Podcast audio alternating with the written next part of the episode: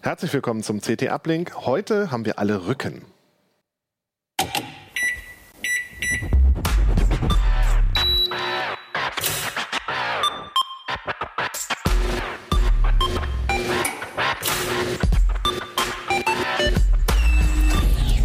CT Uplink.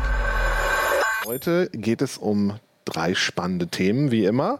Dafür haben wir uns wundervolle Gäste eingeladen. Einmal Julius Beinecke. und der spricht über Ergonomie am Arbeitsplatz.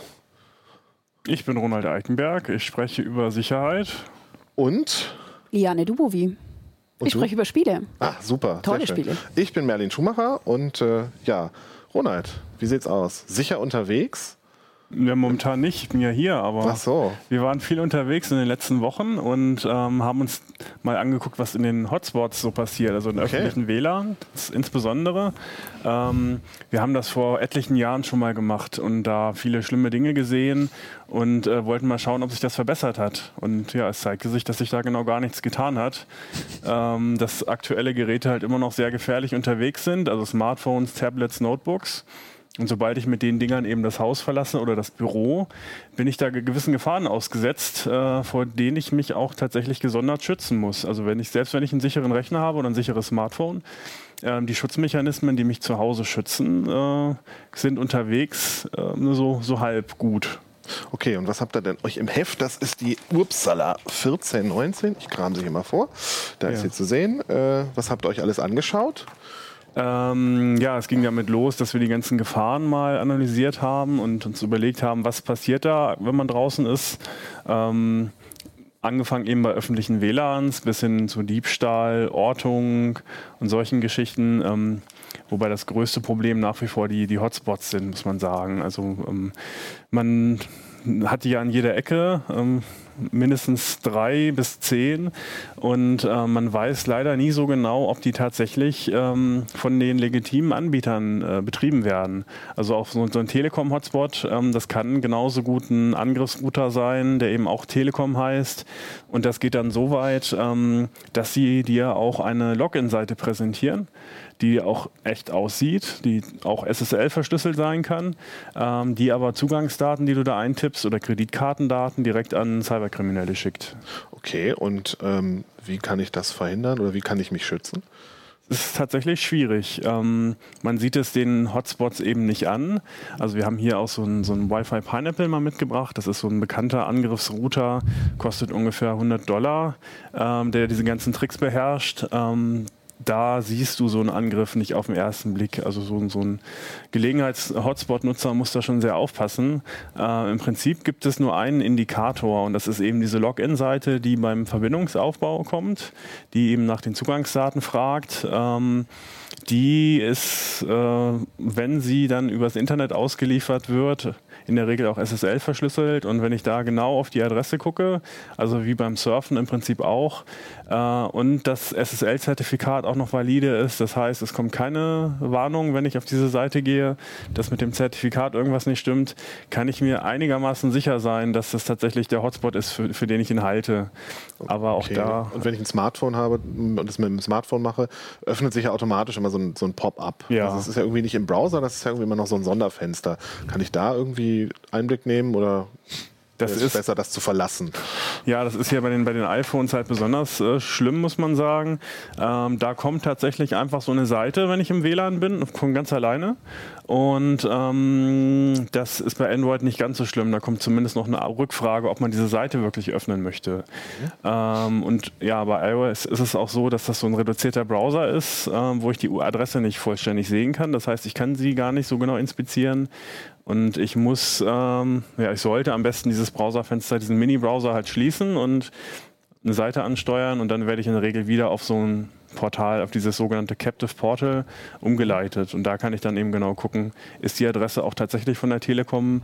Und auch da, ja, lauern halt viele Fallen, in die man tappen kann, weil so eine Adresse, man kennt das ja von Phishing, ähm, da kann dann auch ein, ein L durch eine 1 ausgetauscht werden oder durch ein großes I oder es stehen plötzlich ganz neue Sachen in dieser Domain, also es ist dann nicht mehr T-Mobile-Net, sondern T-Mobile Login supersicher.net oder sowas.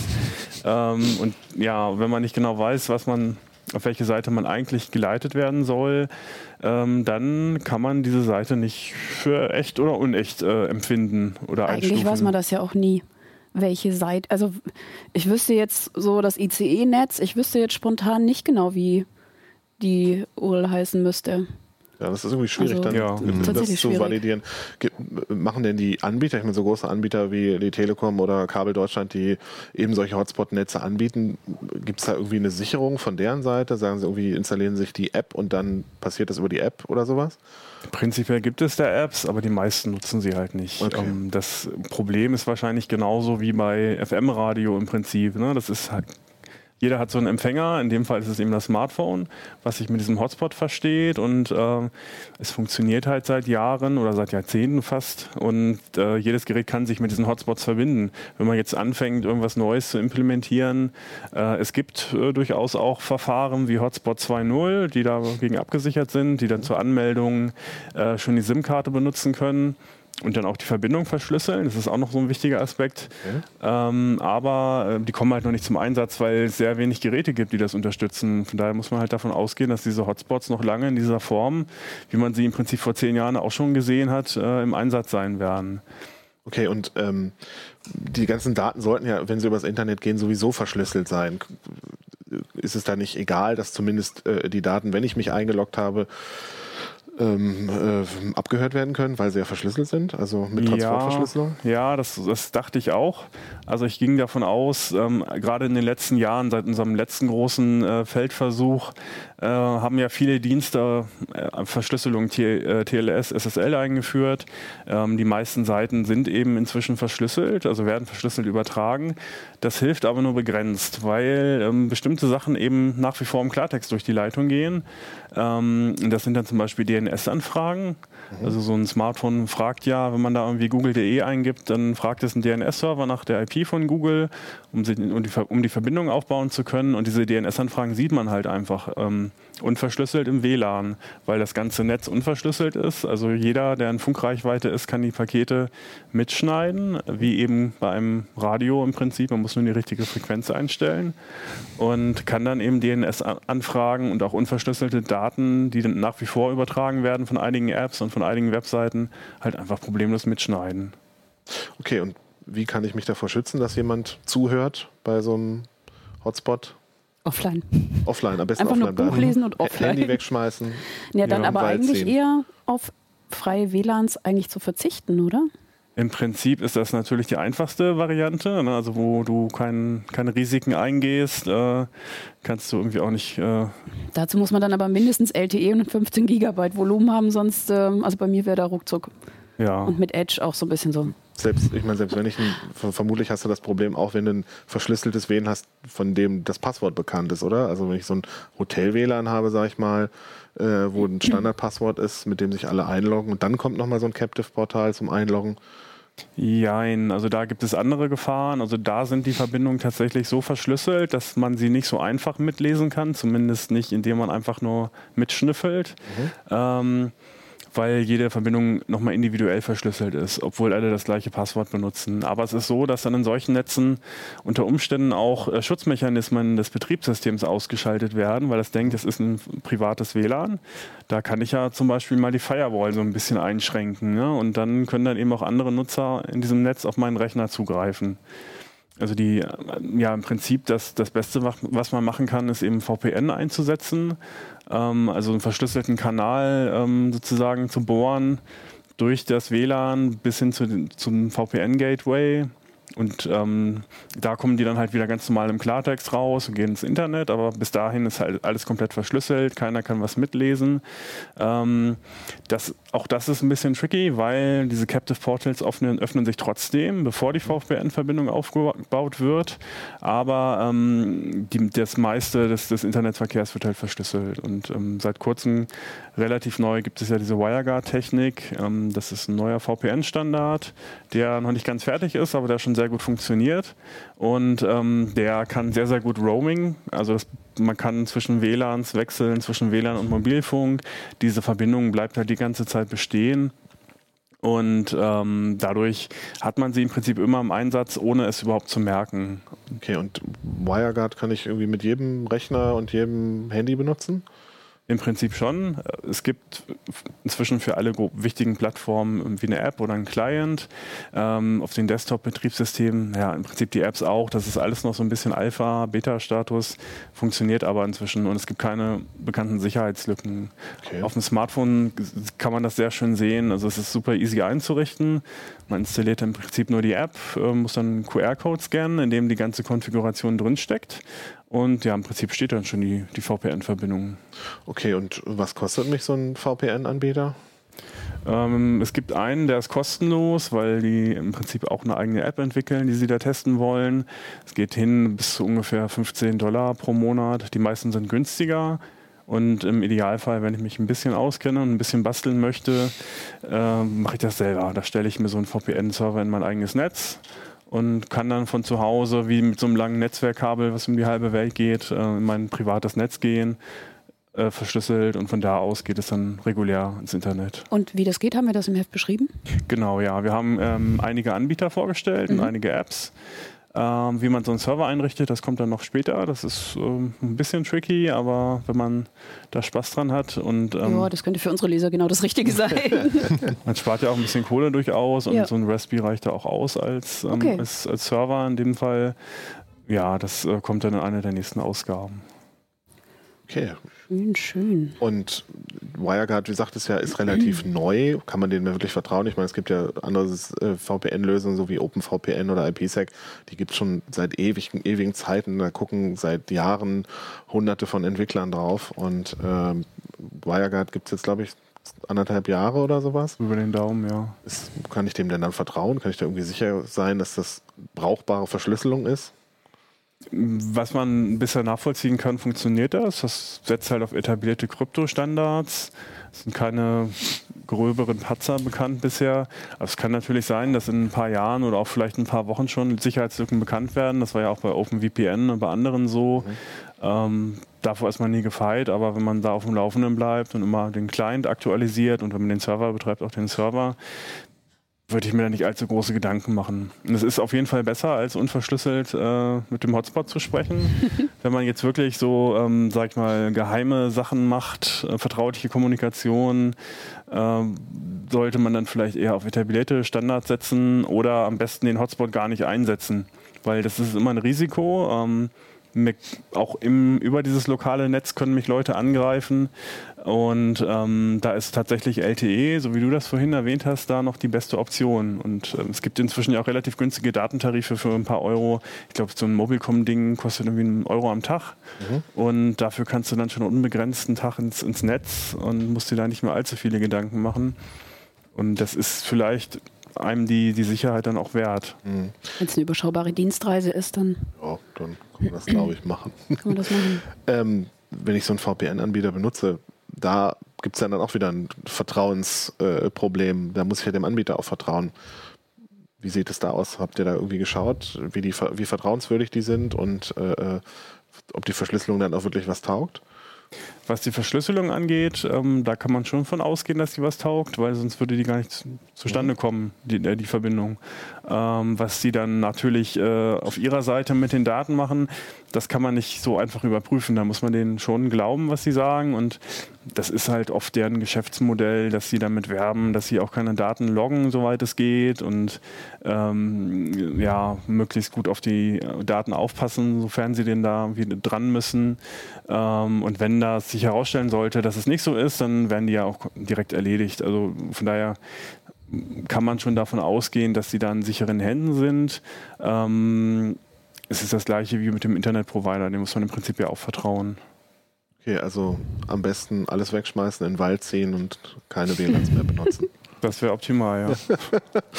okay, ich ähm, werde in Zukunft mehr darauf achten, VPN zu benutzen und offene WLAN-Hotspots zu meiden. Ich fühle mich jetzt auch schlecht, weil ich neulich Ja. in einem Hotel war und WLAN benutzt habe und mir dachte, ah, ist ja jetzt alles verschlüsselt. Wird ja hier bei uns in Hannover auch demnächst spannend, weil jetzt ja die Östra komplett, also unsere öffentlichen Verkehrsbetriebe wollen ja komplett WLAN in Ja. den S äh, Straßenbahnen und den U-Bahnen anbieten, ja. die dann wahrscheinlich auch, schätze ich mal, alle offene Hotspots werden. Wahrscheinlich, ja. Ja, die wollen auch schon 2023, glaube ich, fertig sein. Ja, ja, das soll alles ziemlich bald passieren. Ich las das letzte und dachte auch, Den Plan, lasst gibt- euch mal ein bisschen Zeit. den Plan gibt es, glaube ich, auch schon 2005, seit 2015. Also das Ja, läuft. naja, ja, mal gucken. Also gerade in so Öffis, das bietet sich natürlich an. Da sind viele Menschen, äh, die, glaube ich, auch irgendwie in Situationen sind, wo sie dann nicht ganz so aufmerksam sind. Und äh, Wir auf jeden Fall morgens auf dem Weg zur Arbeit Smartphone nicht. raus. Ja. Also ich persönlich. Oh, WLAN, geil. ich persönlich dachte auch nicht, dass es noch so ein großes Phänomen ist, weil ich mir einfach seit Jahren die Datentarife sind halt bezahlbar inzwischen. Es gibt auch welche, weiß ich nicht, mit Unlimited LTE, wo man dann auf ein Mbit gedrosselt wird, was ja auch noch ausreicht, für, weiß ich nicht, 20, 30 Euro. Also ich bin seit Ewigkeiten nicht mehr in die Versuchung gekommen, so ein WLAN zu nutzen. Äh, aber man sieht es ja, ne? also auch Ja. den, gerade so an den Apple Stores, ne? da wo es ja auch freies WLAN gibt, da stehen die Leute davor und dann machen die da irgendwas. Und, ähm, und ja, das zieht sich halt so durch. Also es haben offensichtlich noch sehr viele Leute sehr wenig Inklusivvolumen und die sind dann eben auf solche Angebote angewiesen. Ja, oder vielleicht nicht das Volumen. Also ich habe reichlich Volumen, aber ich habe einfach immer eine miese Verbindung. Und äh, LTE ist was, was ich nur vom Hörensagen kenne. Und äh, zumindest äh, in denken, der Bahn ist es so, dass man sagen kann, so bei uns so in der Mitte der Stadt ist dann so ein definitiv so ein Mobilfunkloch, wo klar ist, ähm, egal welche Verbindung du hast, die wird da garantiert abbrechen. Also da ist vielleicht WLAN dann, wenn man unbedingt nahtlos von zu Hause bis zur Arbeit ähm, Internetverbindung braucht, ist das vielleicht dann eine gute Lösung. Es spricht nichts dagegen, wenn man halt die Gefahren kennt. Also man sollte halt nicht so naiv da reingehen und äh, denken, es ist so sicher wie zu Hause, weil es ist genau das Gegenteil. Ähm, zu Hause schützt mich mein Router vor allem Möglichen. Ne? Also da kommt jetzt keiner von außen irgendwie vorbei und im offenen WLAN gibt es das halt einfach nicht. Da kann jeder, der da ist, äh, dich attackieren und dementsprechend musst du da auch äh, viele Schutzmaßnahmen hochfahren, die zu Hause schön sind zu haben, aber unterwegs halt äh, unverzichtbar. Okay. Ja, also VPNs schützen steht in der 914 der CT. Julius, ich, Ja, habe, ich habe Rücken. Du hast Rücken, das Was mache mach ich dagegen? Erstmal setzt du dich schön gerade hin, bitte. Das habe ich auch gerade gemacht, weil es thematisch passte. Alle ganz brav gerade hinsetzen. Okay, du hörst dich an wie meine Mutter. Ich nehme das als Kompliment. Ähm, Wenn du magst, sie wird sich freuen.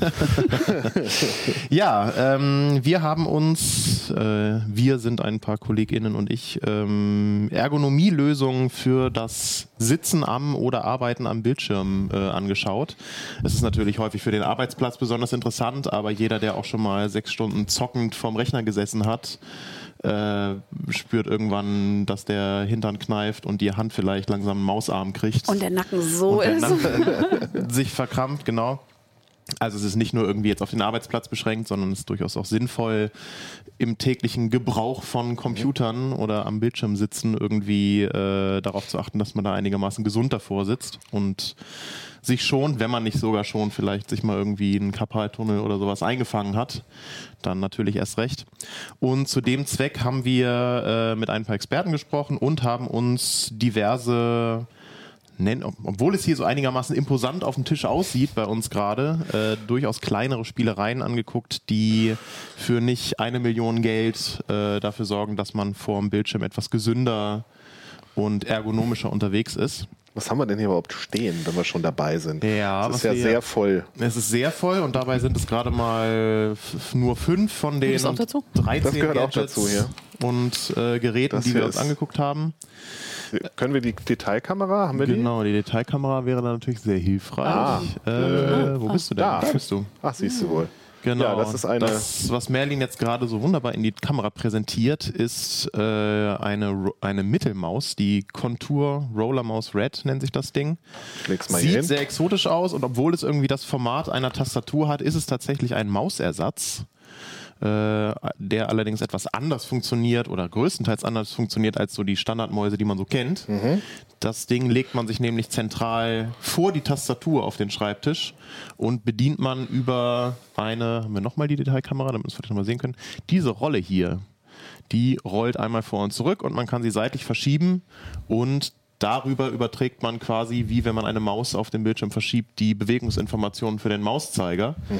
Äh, ist sehr gewöhnungsbedürftig, aber weil das Ding eben zentral genau vor einem liegt, kann man quasi die Hände die ganze Zeit auf der Tastatur lassen. Ich kann Und das, das ja mal hier demonstrieren. Genau. Äh, die Hände auf der tippel. Tastatur lassen und die Maus mit dem Daumen äh, oder der, einfach der anderen Hand bedienen, Mhm. was dann zur Folge hat, dass man nicht wie bei einer Maus an der Seite halt irgendwie die, den Arm so abspreizen muss, um darüber zu greifen. Der komplette Unterarm wird nicht so verspannt wie bei normalen Mäusen, weil man ihn irgendwie komisch verdrehen muss. Und äh, Schulterpartie und Torso werden einfach ein bisschen entlastet dadurch, dass man halt einfach die Hände hier genau in der Mitte lassen kann und nicht irgendwie sich komisch verrenken muss. Das ist eine sehr sinnvolle Lösung tatsächlich. Es ist nicht ganz günstig und es ist vor allem gewöhnungsbedürftig. Wenn man bisher nur die standardmäßigen Mäuse gewohnt ist, muss man da erstmal ein bisschen sich reinfuchsen. Ich habe das Ding jetzt seit ein paar Wochen benutzt und finde es großartig. Äh, Was kostet was denn? das ist verhältnismäßig teuer. Das kostet, glaube ich, fast 300 Euro. Wow. Holla die Ähm, Waldfee. Ist aber auch mit angebauter äh, Handauflage, kabellos und so weiter. Es gibt sie aber auch günstiger. Also das ist jetzt Okay. nur ein, ein Modell, das ist so das Top-Modell sozusagen. Es gibt sie auch noch äh, mit ähm, in anderen Modellen, mit kleineren verschiebbaren Rollen, ohne die Handauflage. Da kann man sich eigentlich einigermaßen frei entscheiden, was man denn da haben möchte. Immer in ein bisschen Abzügen im Komfort sozusagen. Okay. Genau, das ist die Mittelmaus. Die könnt ihr natürlich auch bei uns im Heft lesen sozusagen. Was haben wir hier noch stehen? Äh, Im Vergleich dazu hier einfach mal, eigentlich weil es fast ja schon normal ist, Vertikalmaus hat wahrscheinlich von euch zumindest jeder schon mal irgendwie gehört oder sogar schon mal in der Hand gehabt. Äh, also Hochkantmäuse, die man wie gewohnt eigentlich neben der Tastatur verwendet, nur dass man da nicht die Hand flach drauf legt, sondern dass die Hand da aufgerichtet Okay. auf dem Tisch liegt. Die kann ich also auch noch ein bisschen hoch und runter kippen. Genau, in diesem, bei diesem konkreten Modell ist es tatsächlich so, dass man sich den Winkel so ein bisschen aussuchen kann. Mhm. Es gibt sie sonst meist auch mit einem festen Winkel, der irgendwie so zwischen 30 und 50 Grad meistens liegt, wo, der, wo die Hand dann eben aufgerichtet liegt. Und auch das ist super für den Unterarm, damit sich hier nicht irgendwas verspannt, äh, damit sich die Arme nicht verdrehen und auch ganz einfach damit, keine Ahnung, wenn man stundenlang mit der Maus rumhantiert und die ganze Zeit hier das Handgelenk aufliegt, also mir ist schon ein, zweimal die Hand dabei tatsächlich eingeschlafen, weil irgendwelche Nerven eingeklemmt sind. Das Kein ist- schönes Gefühl. Nee, genau. Und das vermeidet man eben mit solchen Vertikalmäusen, weil das ja. Handgelenk da anders aufliegt. Okay. Das sind so ein paar Eingabegeräte, die wir uns angeschaut haben. Äh, darüber Jetzt zu den hinaus- größeren Jetzt zu den, Gerätschaften. Oder wollen wir erst zum ganz kleinen kommen? Ah, machen wir das Zum das ganz Kleinen Kleine. kommen. Dieses kleine Spielzeug hier, das ist der Upright Go, nennt er sich. Das ist ein kleiner Sensor, ähm, der etwas ganz Einfaches tut. Den klebt man sich mit so einem hautverträglichen Klebestreifen zwischen die Schulterblätter und äh, der vibriert immer dann, wenn man den Rücken rund macht. Ah ja, ein paar Leute haben das getestet. Ich habe diverse Genau. Redakteure, die so relativ Rucker Ja, genau. äh, also es ist einfach nur ein kleiner, kleiner Haltungssensor eigentlich, äh, den man sich auf den Rücken pappt. Man setzt sich einmal gerade hin und sagt, sagt ihm sozusagen, stellt ihm ein, so wie ich jetzt sitze, das ist meine gesunde Standardhaltung. Und von da an warnt er einen dann immer durch Vibrationen, wenn man irgendwie dazu neigt, vorm Rechner irgendwie hier so zusammenzusinken oder irgendwie schief zu sitzen. Äh, da kriegt man einmal ein Vibrationssignal und dann halt, das, was Liane gerade sagte, das habe ich auf dem Gang auch einige Male beobachtet, wo dann irgendjemand im, im Gespräch dann auf einmal irgendwie so wie von der Hornisse gestochen sich aufrichtete. Das ist ein schönes Konditionierungswerkzeug. Genau, das ist so die, die moderne Gabel im, im Rücken. Lässt sich bestimmt umprogrammieren irgendwie. Dein Artikel ist noch nicht fertig. Ja, genau. Bastelprojekt. Quasi die mütterliche Mahnung in ein Gadget gegossen. Richtig, Ja. richtig. Wir verschieben das alles ins Digitale. Wir Was sind da so kostet die. sowas? Achso. Ähm, der kostet 70 Euro. Und diese, Kle diese Klebestreifen sind natürlich austauschbar. Äh, und da ähm, die Experten, mit denen wir gesprochen haben, Mediziner, sagen auch, dass das durchaus generell dieses, dieses Umlernen von Gewohnheiten, von in dem Fall wahrscheinlich schlechten Gewohnheiten, dass man irgendwie schief vorm, vorm Bildschirm sitzt und so, das ist sehr effek- effektiv und geht verhältnismäßig schnell, wenn man solche Hilfen hat. Da braucht man meistens nur wenige Wochen, äh, so dass man dieses Gerät dann tatsächlich auch eigentlich nicht mehr braucht, weil der Körper sich umgewöhnt und dann automatisch äh, sich eingewöhnt, gerade zu sitzen in diesem Fall. Also wir haben jetzt nur eins für die Redaktion, das heißt in ungefähr drei Jahren haben wir alle eine gute Genau, wir Haltung. einmal rum.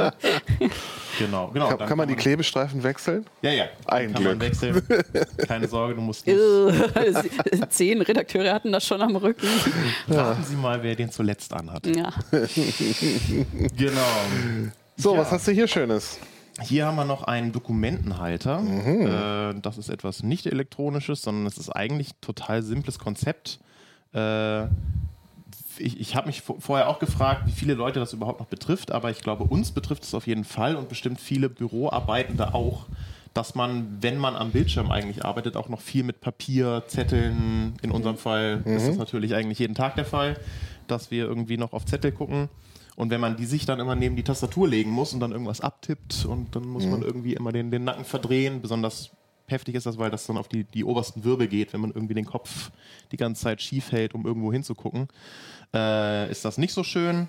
Und da kann eben so ein Dokumentenhalter Abhilfe schaffen. Den stellt man sich direkt vor den Bildschirm und darauf haben bis zu zwei DIN A4 Seiten nebeneinander Platz, sodass man also, die Tastatur kommt davor, Das heißt aber auch, man braucht einen relativ großen Schreibtisch, weil da muss ja dann Tastatur und das und dann noch der Bildschirm dahinter. Genau, man braucht da nach hinten hin sozusagen ein bisschen Platz. Also ein, ein Flach, Flachscreen sollte es schon sein. Kein, wer noch eine Röhre hat, da wird es vielleicht ein bisschen schwierig. Dann hat man aber auch, glaube ich, ganz andere Probleme, wenn man Ja. noch eine Röhre hat. Ich glaube, die sind mittlerweile auch nach Bildschirmarbeitsplatzverordnung. Ja, nicht mehr.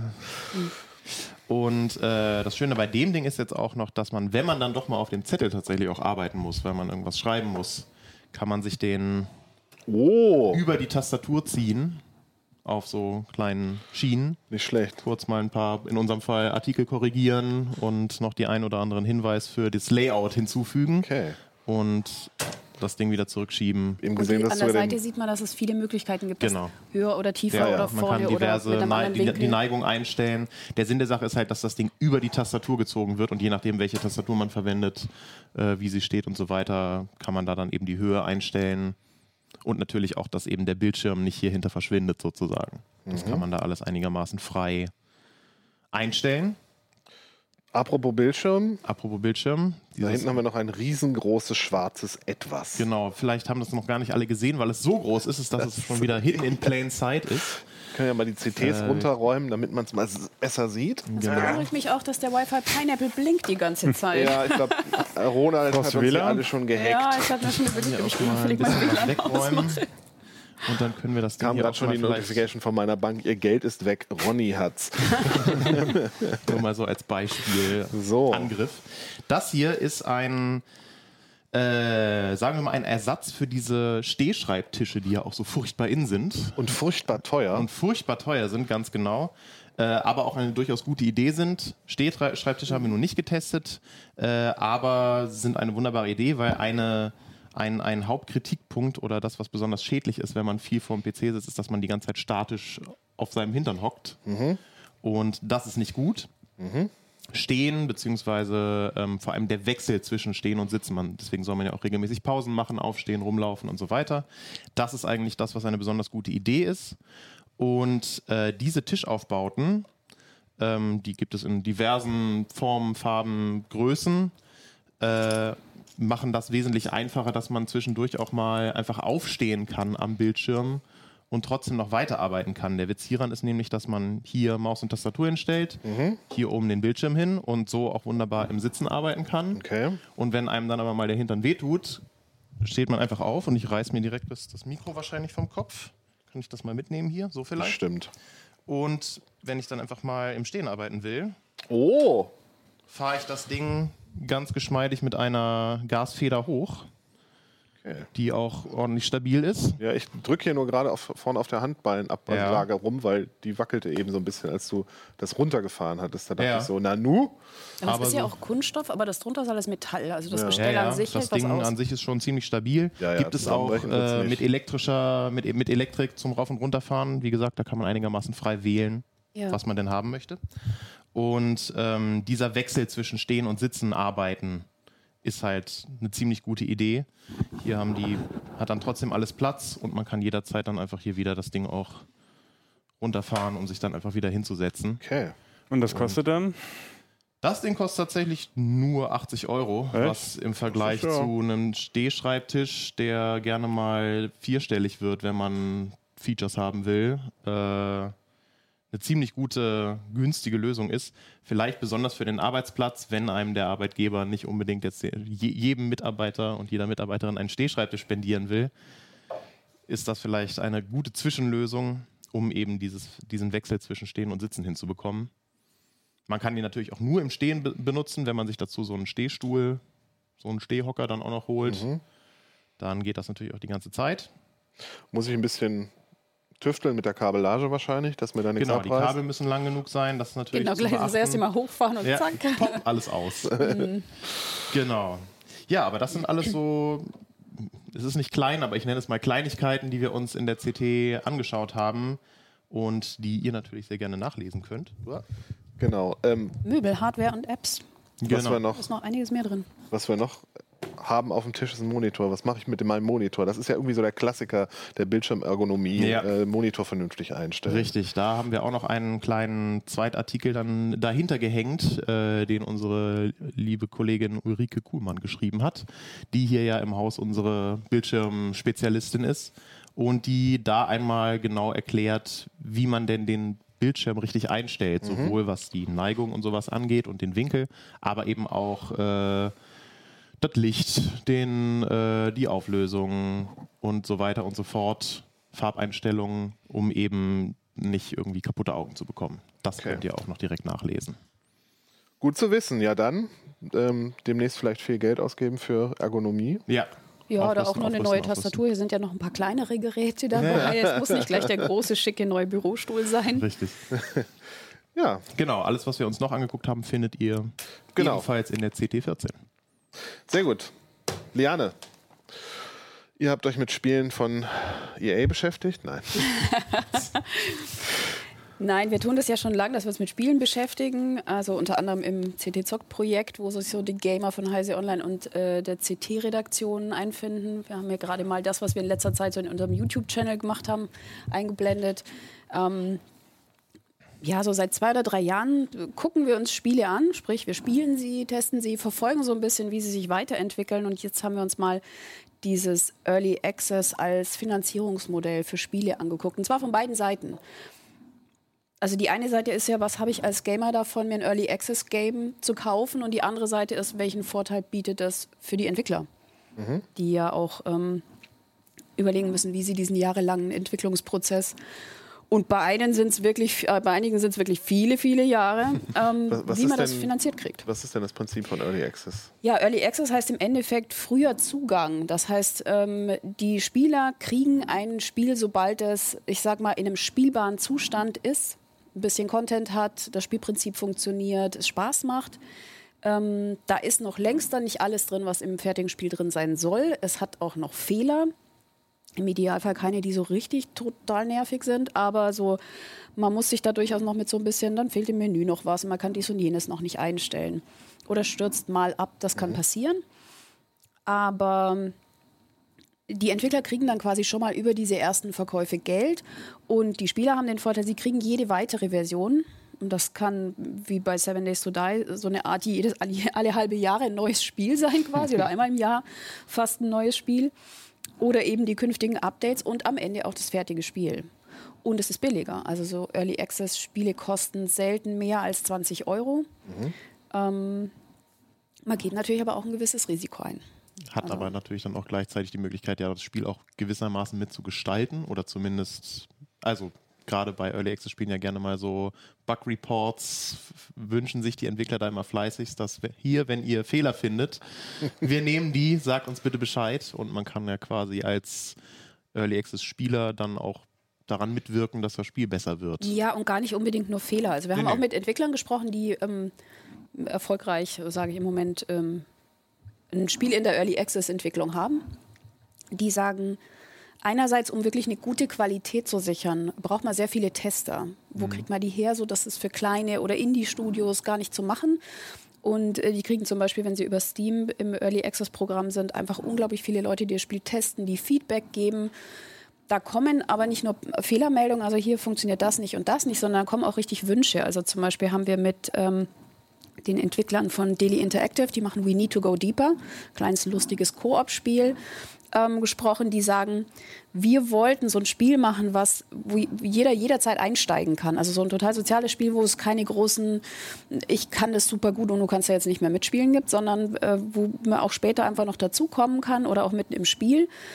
Ähm, die, die es viel getestet haben, haben gesagt, wir wollen so einen Fortschritt, wir wollen eigentlich so Rollenspielelemente, wir wollen Levels und ähm, Gadgets erwerben.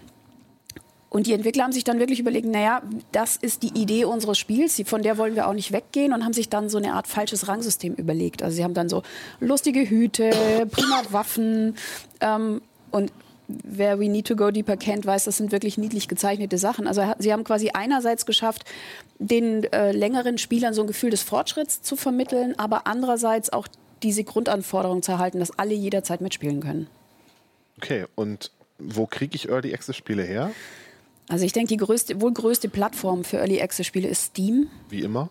Mhm. Die hatten früher so eine Greenlight-Plattform für junge Spiele, wo man erstmal die Community erstmal entscheiden konnte, ist das was? Mittlerweile können die Entwickler ihr Spiel da einfach anbieten. Ähm, es gibt auch noch die Online-Plattform itch.io. Da mhm. gibt es viele Spiele auch umsonst. Da ist viel Schrott dabei, das äh, gebe ich offen zu. Da gibt es aber auch kleine Schmuckstücke. Und für Entwickler ist es eine Möglichkeit zu sagen, ähm, also man muss um sein Spiel auf Steam zu veröffentlichen, auch im Early Access Geld bezahlen natürlich, ähm, das einfach mal kostenlos auszuprobieren, zu schauen, will das jemand spielen, kommt das an, was sagen die so dazu, die Leute können so ein bisschen was spenden oder vielleicht auch einen kleinen Betrag abdrücken. Also das ist so eine gute Vorstufe und wer mal zwei erfolgreiche Spiele sehen will, wir haben uns zum Beispiel dieses Wikinger Survival Game Walheim angeguckt, gibt es in der frühen Version bei äh, itch.io ist super lustig. Wir haben uns da ganz viele Stunden drin verloren. Wir haben im CT Zock Channel auch ein Video dazu gemacht. Ja, ähm, genauso wie zu We Need to Go Deeper, ne? Das haben wir doch auch. We Need to Go Deeper haben wir mehrfach gespielt, weil es ja. so witzig ist. Ja. Und bei Walheim ist es so, der ist jetzt in der, gesagt, okay, das war total positiv, das Feedback. Ähm, der fängt jetzt irgendwann dieses Jahr auf Steam mit viel mehr Content an, wobei das Spiel jetzt schon viel Content hat. Ähm, die Entwickler von Raft, das ist das gleiche, die haben so eine ganz schlichte Version ähm, auf itch.io veröffentlicht und jetzt gibt es dieses Spiel, das ist grafisch super toll und hat ganz, ganz viele Inhalte und kommt immer noch Neues dazu. Also da hat es gut geklappt, sage ich mal. Es gibt ja auch so Schauergeschichten, sag ich mal, zu Early Access Spielen. Also ich glaube, No Man's Sky war so eine Geschichte, wo alle spielerisch zumindest sehr enttäuscht waren. Ja, es gibt auch noch schlimmere. Es ist mhm. natürlich, ähm, die Finanzierung ist eine Geschichte. Also es gibt viele Entwickler machen erst so Crowdfunding für so ein Startkapital und machen dann Early Access und nehmen dadurch weiter ein bisschen Geld ein. Star Citizen ist da ja so der. Star, Star nicht Citizen immer. auch noch, da fiel mir der Name gerade nicht ja, ein. Ne? Also wir haben zum Beispiel uns so ein, so ein deutsches ähm, Entwicklerstudio die haben ein Spiel entwickelt, das hieß Darko. Darko. Und äh, das sah ganz vielversprechend aus. Es war so schön anzusehen, erinnerte so ein bisschen an Ark Survival Evolved, aber es war noch nicht so richtig viel Content drin und denen ist schlicht das Geld ausgegangen. Das Ding ist komplett gestorben. Mhm. Also wer auch immer sich das gekauft hat, der hat das jetzt und kann das spielen, aber da wird nie wieder irgendwas passieren. Oder es läuft noch mal gut. Manche Spiele werden aufgekauft und dann noch mal neu aufgewickelt und irgendwie noch mal in eine andere Richtung weiter. Also da kann alles Mögliche passieren. Da muss man sich ein bisschen darauf einstellen, dass das. Ähm Kannst du ungefähr so ein Verhältnis sagen von klappt, klappt nicht? Ich glaube, der Großteil der Spiele klappt schon. Die Frage ist auch so ein bisschen die Erwartungshaltung. Also mhm. bin ich der Ansicht, also wenn ich mir vorstelle, das Spiel muss so und so aussehen, heißt das noch nicht, dass die Entwickler das auch so umsetzen werden. Aber ich denke, die meisten Spiele kommen da gut raus. Wir haben ganz, ganz viele positive Beispiele. Mhm. Und ähm, ich denke, man muss so ein paar Sachen einfach berücksichtigen. Jetzt mal aus Gamer-Sicht, das wird, jetzt wahrscheinlich die meisten betreffen. Äh, man sollte schon kurz drauf gucken, wann war das letzte Update? Ist es vier Jahre her? Sieht es nicht so gut aus, sage ich mal. Oder weiß ich nicht, was schreiben die Leute drunter? Die Bewertungen würde ich jetzt nicht eins zu eins nehmen, weil ähm, da kann es auch mal sein, dass das letzte Update irgendwie schon eine Weile her ist, die an was Größerem arbeiten, auch gesagt haben, kommt dann und dann, die Spieler sind genervt und werten das dann ab. Aber man muss gucken, wenn die berechtigt sind, wenn alle sagen, so hier sind tausend Bugs und äh, da ist eine leere Welt, da ist nichts drin und so weiter, dann ist das ein Hinweis darauf, dass da einfach noch sehr viel fehlt und man sollte vielleicht einfach noch einen Moment warten und gucken, vielleicht ein halbes Jahr später nochmal, wie das okay. so aussieht. Ist das für Entschuldige bitte. Entschuldige. Äh, das gibt es ja zum Beispiel bei, bei Steam, bei den Kommentaren haben sie das ja auch wirklich quasi als kleines Feature eingeführt. Da gibt es ja äh, Bewertungen oder Kommentare gesamt, glaube ich, und kürzlich, also nochmal getrennt sozusagen, dass äh, manche, also das aufgetrennt wird, ob sich Kommentare und dann eben auch Bewertungen jetzt auf die neuesten Updates beziehen oder sozusagen auf das Spiel insgesamt. Und da gibt es durchaus gerade bei Early Access Geschichten habe ich schon re relativ häufig gesehen, dass es da Unterschiede gab. Ja. Dass das Spiel jetzt insgesamt mehr so äh, nicht so toll, aber die letzten, weil jetzt war gerade ein großes Update, sind halt dann wieder positiv. Ja. Und Also wir haben das auch nochmal in einem Kasten zusammengestellt, worauf man so achten sollte. Das sind nur so eine Handvoll Tipps. Ähm, ich gucke mir immer so die letzten Updates an. Waren dann nur noch drei kleine Bugfixes in einem Jahr, dann ist mir das ein bisschen zu wenig. Dann gehe ich davon aus, das, was ich sehe, ist das Spiel, was ich kriege und wahrscheinlich nie mehr. Nie mehr. Ähm, wenn da regelmäßige Updates kommen, ähm, dann ist das äh, ein lebendiges Projekt mit genug Entwicklern, wo es zumindest im Moment noch nicht so aussieht, als würde ihnen das Geld ausgehen. Ähm, kann sich natürlich immer ändern und man hat nicht wirklich einen Einblick da. Aber wie gesagt, es gibt, die Entwickler machen das unterschiedlich. Manche, so We Need to Go Deeper, kriegt jede Woche ein Weekly Content Drop. Das ist irgendeine Kleinigkeit und einmal im Monat was Größeres. Und die Seven Days Entwickler, ähm, die vergraben sich ein halbes Jahr und werfen dann ein, quasi ein neues Spiel auf den Markt mit super viel neuem Content, der komplett äh, einen umbläst quasi. Sie haben aber auch gelernt, dass das nicht immer gut kommt und machen jetzt zumindest so Videos zwischendrin, wo man so ein bisschen sieht, ah, da arbeiten sie dran, es geht voran, wo, wo die Leute so ein bisschen das Gefühl haben, okay, sie haben es jetzt noch nicht aufgegeben. Weiß man ja als Spieler dann auch nicht so. Aber ich glaube, also wir, wir glauben, dass es ein etabliertes Entwicklungsmodell ist, auf jeden Fall. Ähm, es ist nicht für alle Spiele richtig. Also man sollte zum Beispiel sich hüten, ein Spiel zu kaufen, das so eine Handlung hat. Okay. Also- Aber ich wollte gerade fragen, also so für so große AAA-Titel und sowas ist das. Ja, die haben halt immer Angst, dass irgendwas kopiert wird und ähm, auch, dass sie vielleicht schlechte Kritiken vorab kriegen, die dann irgendwie äh, den Verkauf beeinflussen. dann Bei so- machen sie es nicht und dann kommt Anthem und dann Ja, aber bei so, bei so kleinen Spielen ist es ja auch so, die können diese, diese Release-Day-Aufmerksamkeit gar nicht generieren. Mhm. Das heißt, für die ist es schlauer, eine Community langsam aufzubauen und dadurch ein bisschen bekannter zu werden. Dann spielen das mal ein paar, ähm, paar YouTuber, spielen das an und machen es nochmal ein bisschen bekannter und dann wachsen diese Verkäufe im Laufe der Zeit. Und dann sind die nicht so abhängig von diesem einen, also ich meine, erscheinen, ich weiß nicht, wie viele Spiele jeden Tag auf Steam. Da muss es schon was Besonderes sein, dass man das wirklich merkt. Und ähm, also ich denke, für beide Seiten eigentlich eine gute Lösung. Auf der anderen Seite gar nicht mehr so, also da ja alle Spiele digital vertrieben werden, gar nicht mehr so was Besonderes, weil bei vielen Spielen ist es so, dass die oft auch nach Release noch wirklich große Features dazu kriegen. Keine Ahnung, Stardew Valley, Multiplayer-Modus oder die einfach um das am. Leben zu halten oder neue Levels und Karten. Manchmal kriegt man Release, ähm, bekomme ich dann am Ende mein fertiges Spiel oder kann es auch passieren, dass ich da vielleicht sehr früh das unterstützt habe und dann kommt vielleicht so ein großer Publisher sogar, wie EA oder jemand anderes und äh, kauft das und verkauft es dann plötzlich für 70 Euro? Nee, da ist mir zumindest kein Fall bekannt. Also äh, die werden, wenn du das einmal gekauft hast, dann hast du ein Anrecht auf das fertige Spiel. Ob da dann irgendwelche, wenn dann zusätzlich irgendwelche DLCs verkauft werden, ist es nochmal was anderes. Das ist so ein Ding, wo viele sagen, so, ah, okay, habt ihr das Spiel fertig gemacht und jetzt äh, den restlichen Content, den verkauft ihr jetzt so, aber Es gab aber auch Spieleprojekte, wo die Early Access Käufer dann irgendwie die ganzen DLCs umsonst dazugekriegt haben. Im, Auch das. Auch, auch, auch die Nachfolge. Also man muss auch so ein bisschen, man muss auch mal so ein bisschen das Name-Dropping machen. Also Minecraft ist ein äh, Early Access Game, Player Unknowns Battlegrounds, Ark Survival Evolved, also Subnautica, das sind alles ich alles noch ähm, nie gehört. erfolgreiche Projekte. Wir machen nachher einen kleinen Kursus. Na gut.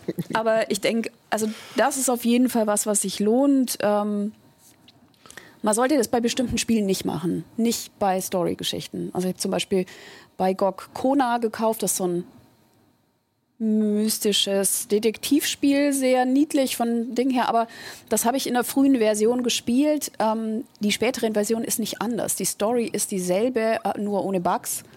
Also da sollte man einfach warten, bis es fertig ist. Oder ähm, zum Beispiel bei The Long Dark, die haben das ganz gut gelöst. Die haben so einen Sandbox-Modus gemacht. Da konntest du in der kanadischen Wildnis rumlaufen und sterben oder überleben. Und die haben dann erst nach der Fertigstellung diesen Story-Mode dazugefügt. den man dann ja aber doch auch kriegt. Also den, Mhm. der wird nachgeliefert für alle, die es haben.